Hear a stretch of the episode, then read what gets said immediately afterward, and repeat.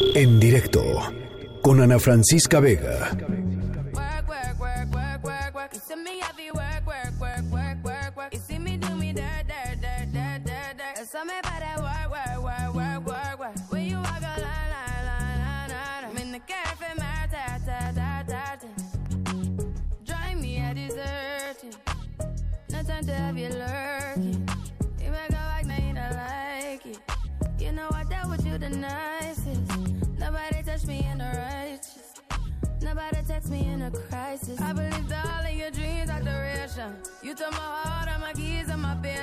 Estamos escuchando Work de Rihanna porque, mm, bueno, pues una de las cosas, y estarán de acuerdo conmigo, quizá eh, pues en estos momentos en donde ha habido crisis, por supuesto, en donde estamos en medio de una situación de incertidumbre para muchos eh, y de, pues no sé, de mucha reflexión también en torno a la situación y las situaciones diferentes entre distintos grupos eh, económicos, entre distintos grupos sociodemográficos en México frente a esta epidemia de eh, COVID-19 y las respuestas. Por supuesto que esto exacerba de alguna manera pues muchas de las desigualdades que ya existen en nuestra sociedad. Este, de pronto por ahí había mucha gente que estaba diciendo, pues quedémonos en casa y las respuestas, entendiblemente, de pronto a través de redes sociales es, pues hay gente que no se puede dar el lujo de quedarse en casa, porque hay gente que vive al día porque las condiciones laborales son, son muy malas,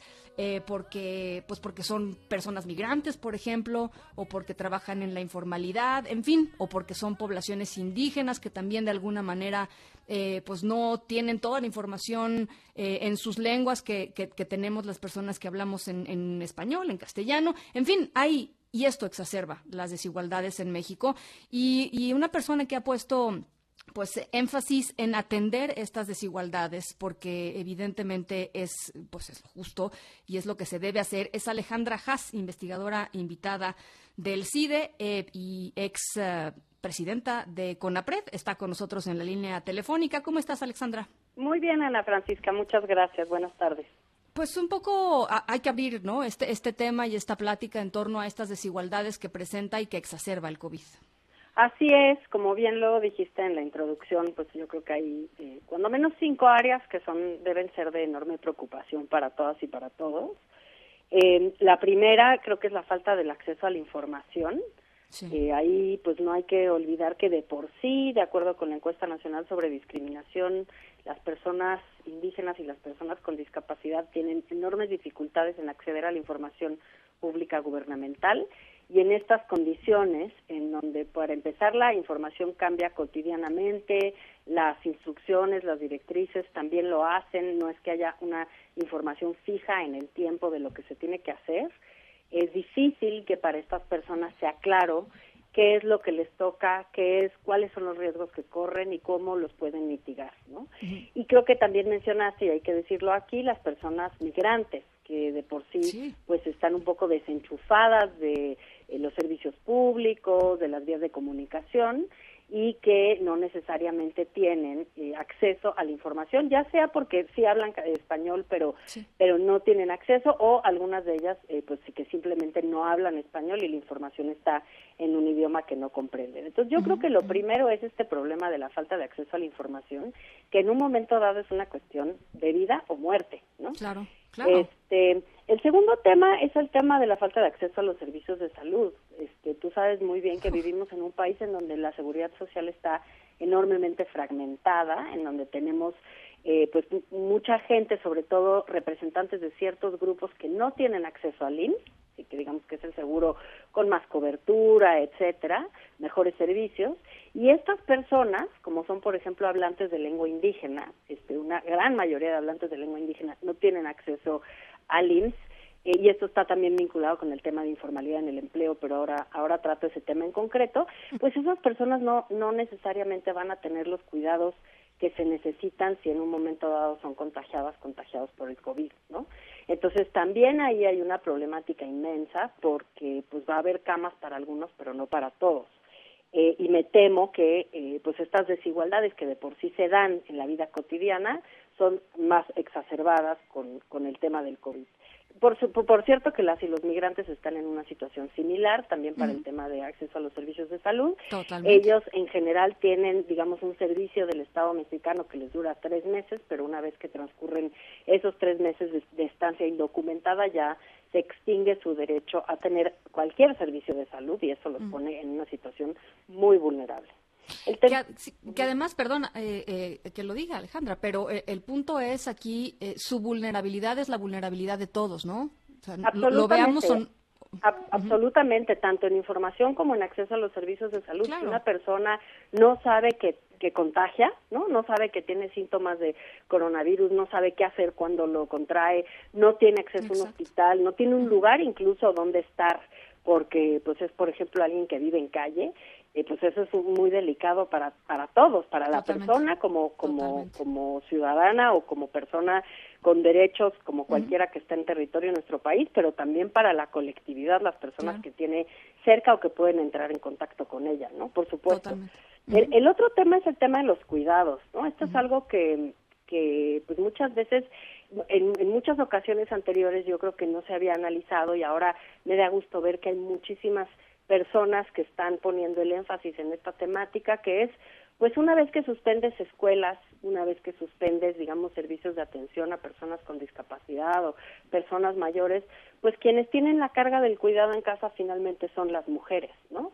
Y las mujeres, que además muchas de ellas son el sostén principal de su familia, y entonces están ante una disyuntiva de trabajar o cuidar. Y trabajar a veces significa trabajar para ganarse el pan de ese día, Totalmente. Este, entonces realmente son disyuntivas imposibles. Es decir, ¿qué haces con los niños cinco semanas fuera de la escuela?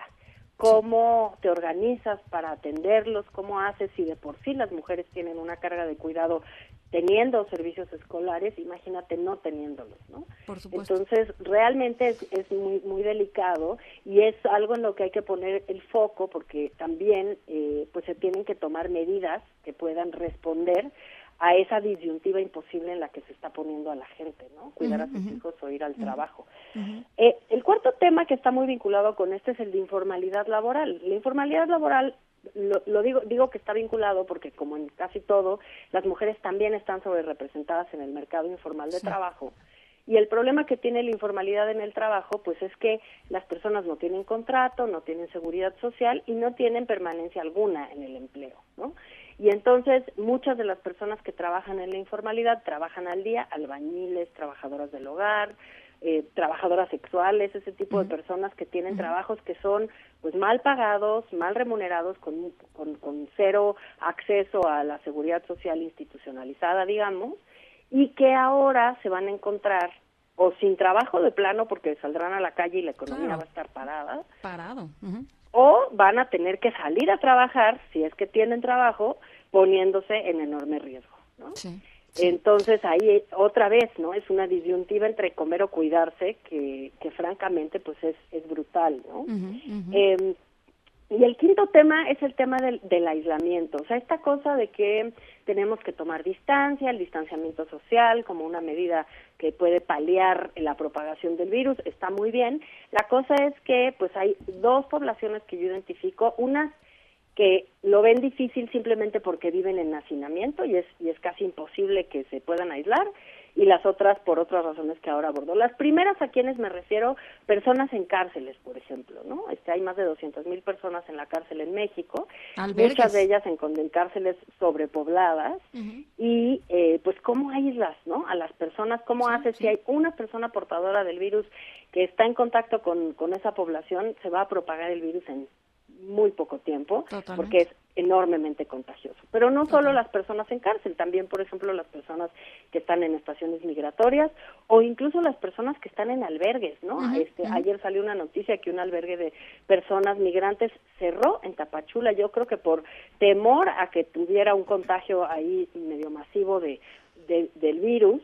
La cosa es que pues estos servicios de por sí son insuficientes y son muy necesarios para las personas que huyen de la violencia, de la pobreza de Centroamérica y que al llegar a México muchas veces el albergue es como el único lugar en el que pueden descansar y ahora sin tener los albergues, pues otra vez van a estar, eh, además de, de, estar en una situación de posible contagio y de mucha desprotección, pues simplemente sin tener acceso a un techo bajo el cual dormir. ¿no?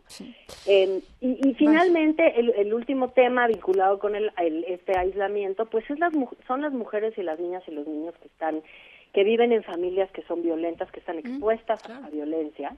Y digo mujeres y niños porque en general esas son las dos poblaciones que están expuestas a la violencia doméstica en mayor número y en una situación de confinamiento pues puede aumentar. Esto se vio ya en China, por ejemplo, parece ser que se triplicaron las denuncias de violencia doméstica, pero además pues esta esta previsión de que la cosa va a durar y durar y durar y no sabemos bien este si durará tres semanas o un mes o, cuánto tiempo, pues pone a las personas que son víctimas de violencia en una situación verdaderamente crítica, ¿no? Este, no tener la escuela, no tener, y además tampoco tener conocimiento muy bien de qué pasa con los servicios en estas épocas de aislamiento, de confinamiento, si uno puede llamar a un número, tiene, digamos, derecho o chance de ir a alguno de los lugares donde normalmente te dan servicios eh, de atención a personas víctimas de violencia, todo eso pues pone por delante al Estado una enorme tarea de informar a la ciudadanía y de tener servicios disponibles para, para todas estas problemáticas. Bueno, pues ahí está el panorama, es, eh, pues, eh, está lleno de desafíos, eh, pero creo que es importante de entrada visibilizarlos, ¿no? Y a partir de la visibilización, pues empezar a, exigir respuestas. sabemos que el país está en una situación de seguridad complicada, financieramente muy complicado también pero, pero bueno, pues estos son los desafíos en los que se van a ir eh, incluso eh, pues haciendo mucho más evidentes conforme vayan pasando los días y las semanas. Yo por lo pronto te agradezco mucho eh, estos minutitos, Alexandra, y platicamos, ¿te parece un poco más adelante? Claro que sí, Ana Francisca. Aquí estoy y muchísimas gracias por el interés. Muchísimas gracias, Alejandra Haas, em, pues ex presidenta de CONAPRED, el Consejo Nacional para Prevenir la Discriminación en México. En directo con Ana Francisca Vega.